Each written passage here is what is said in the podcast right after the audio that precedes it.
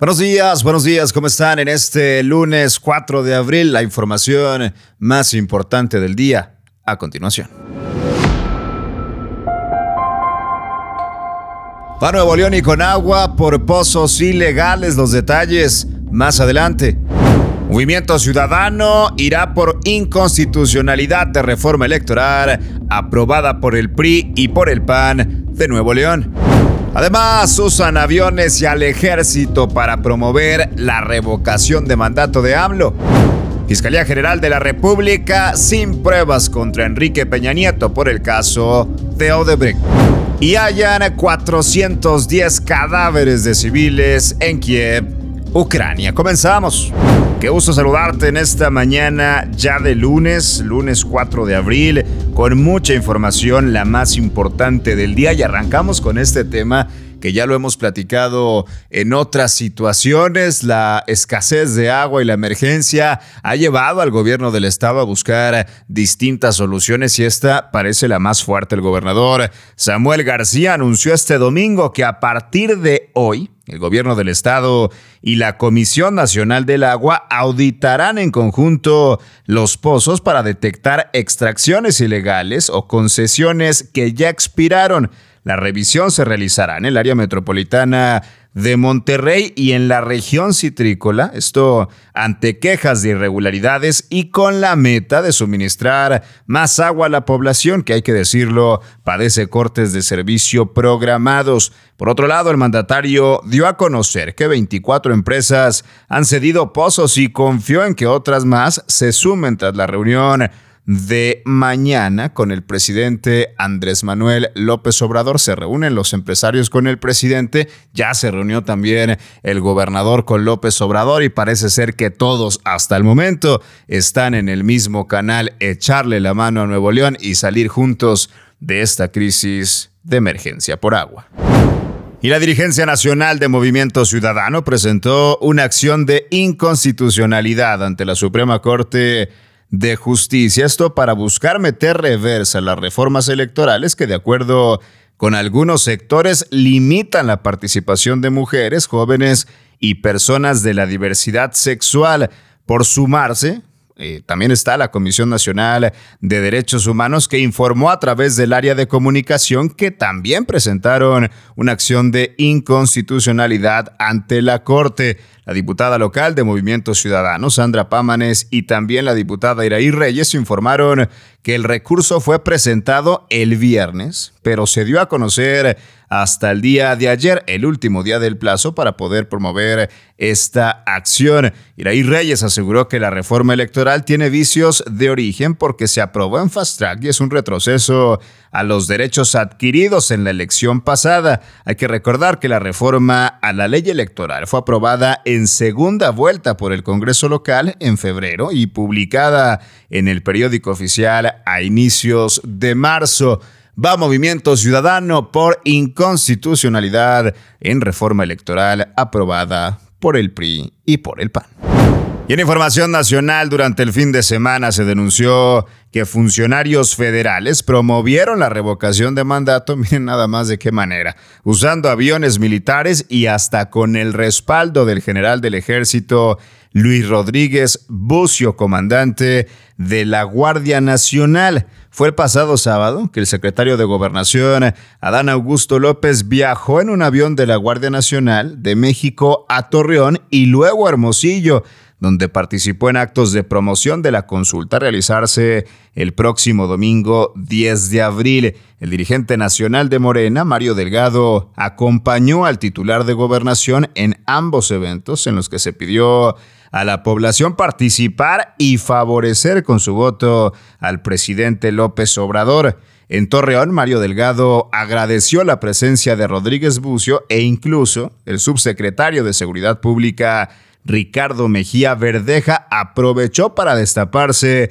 y reconocer su interés por contender por la gubernatura de Coahuila, hoy en manos del PRI. Los dirigentes del PAN, por su parte, Marco Cortés y del PRD, Jesús Zambrano, acusaron la incursión de militares y miembros de la Guardia Nacional en actos de promoción auspiciados por Morena y Adán Augusto López, el secretario de Gobernación, aseguró que no le tiene miedo al INE ni a las sanciones que puede haber en su contra por promover la consulta de revocación de mandato del presidente López Obrador. Las ironías de la vida democrática en el país. Por un lado, el presidente se dice democrático, legal, uno de los presidentes honestos y corruptos que no había tenido México y por el otro, sus funcionarios federales violando la ley, usando también aviones del ejército y de la Guardia Nacional para promover la revocación de mandato, la 4T. Y en otra información, este lunes el periódico Universal dio a conocer que la Fiscalía General de la República no ha logrado armar una indagatoria e imputar al expresidente Enrique Peña Nieto, esto por el caso de Odebrecht, aunque en agosto del 2020 el exdirector de Pemex, Emilio Lozoya, presentó una denuncia en la que implicaba al exmandatario en la trama de corrupción de la constructora brasileña, la Fiscalía General de la República admitió que hasta el momento no hay indagatoria en contra de Peña Nieto, al menos no por este caso. Además, aclararon que a partir de la acusación hecha por Lozoya de que la constructora brasileña había realizado pagos para financiar la campaña de Peña Nieto y para sobornar a legisladores a cambio de la aprobación de la reforma energética, al menos no han encontrado nada como parte de esta investigación con la que Lozoya buscaba obtener un criterio de oportunidad, donde decía que hay líneas de investigación que pudieran dar como resultado investigar a Enrique Peña Nieto, destacó la Fiscalía dirigida por Alejandro Gertz Manero en un oficio entregado al medio de comunicación citado, pero hasta el momento esto no ha dado pie a contar con elementos probatorios suficientes para imputar al expresidente y judicializar este caso. Cabe recordar que las indagatorias por Odebrecht han llevado a que se abran investigaciones contra José Luis Lavalle, por ejemplo, ex senador del PAN, y contra el ex candidato presidencial de su mismo partido,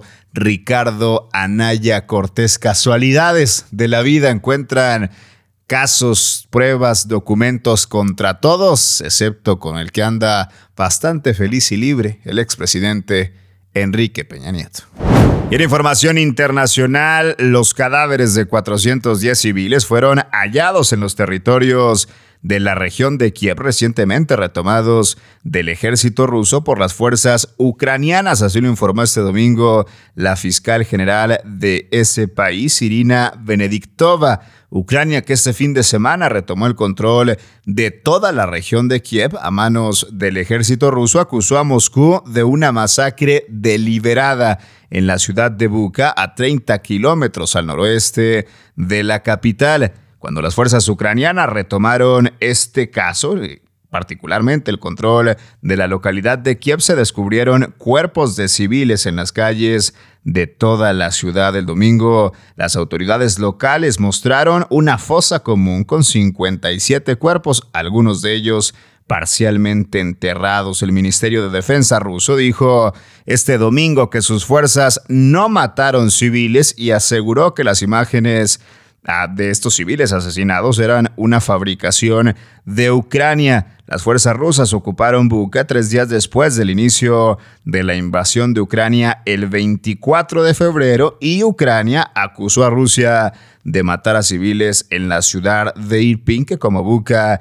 ha sido destruida. Las autoridades aseguraron que al menos 200 personas fueron asesinadas en Irpin, que cayó en manos de las fuerzas rusas el primer día de la guerra desde el inicio de la ofensiva de Moscú. Así la situación en donde Ucrania afirma que los 410 cadáveres civiles encontrados en Kiev cayeron a manos de Rusia. Hasta aquí la información más importante de este lunes, lunes 4 de abril pesado, pesadito el cambio de horario. Que tengas un excelente día. Nos escuchamos mañana con más información en contraportada por Altavoz MX.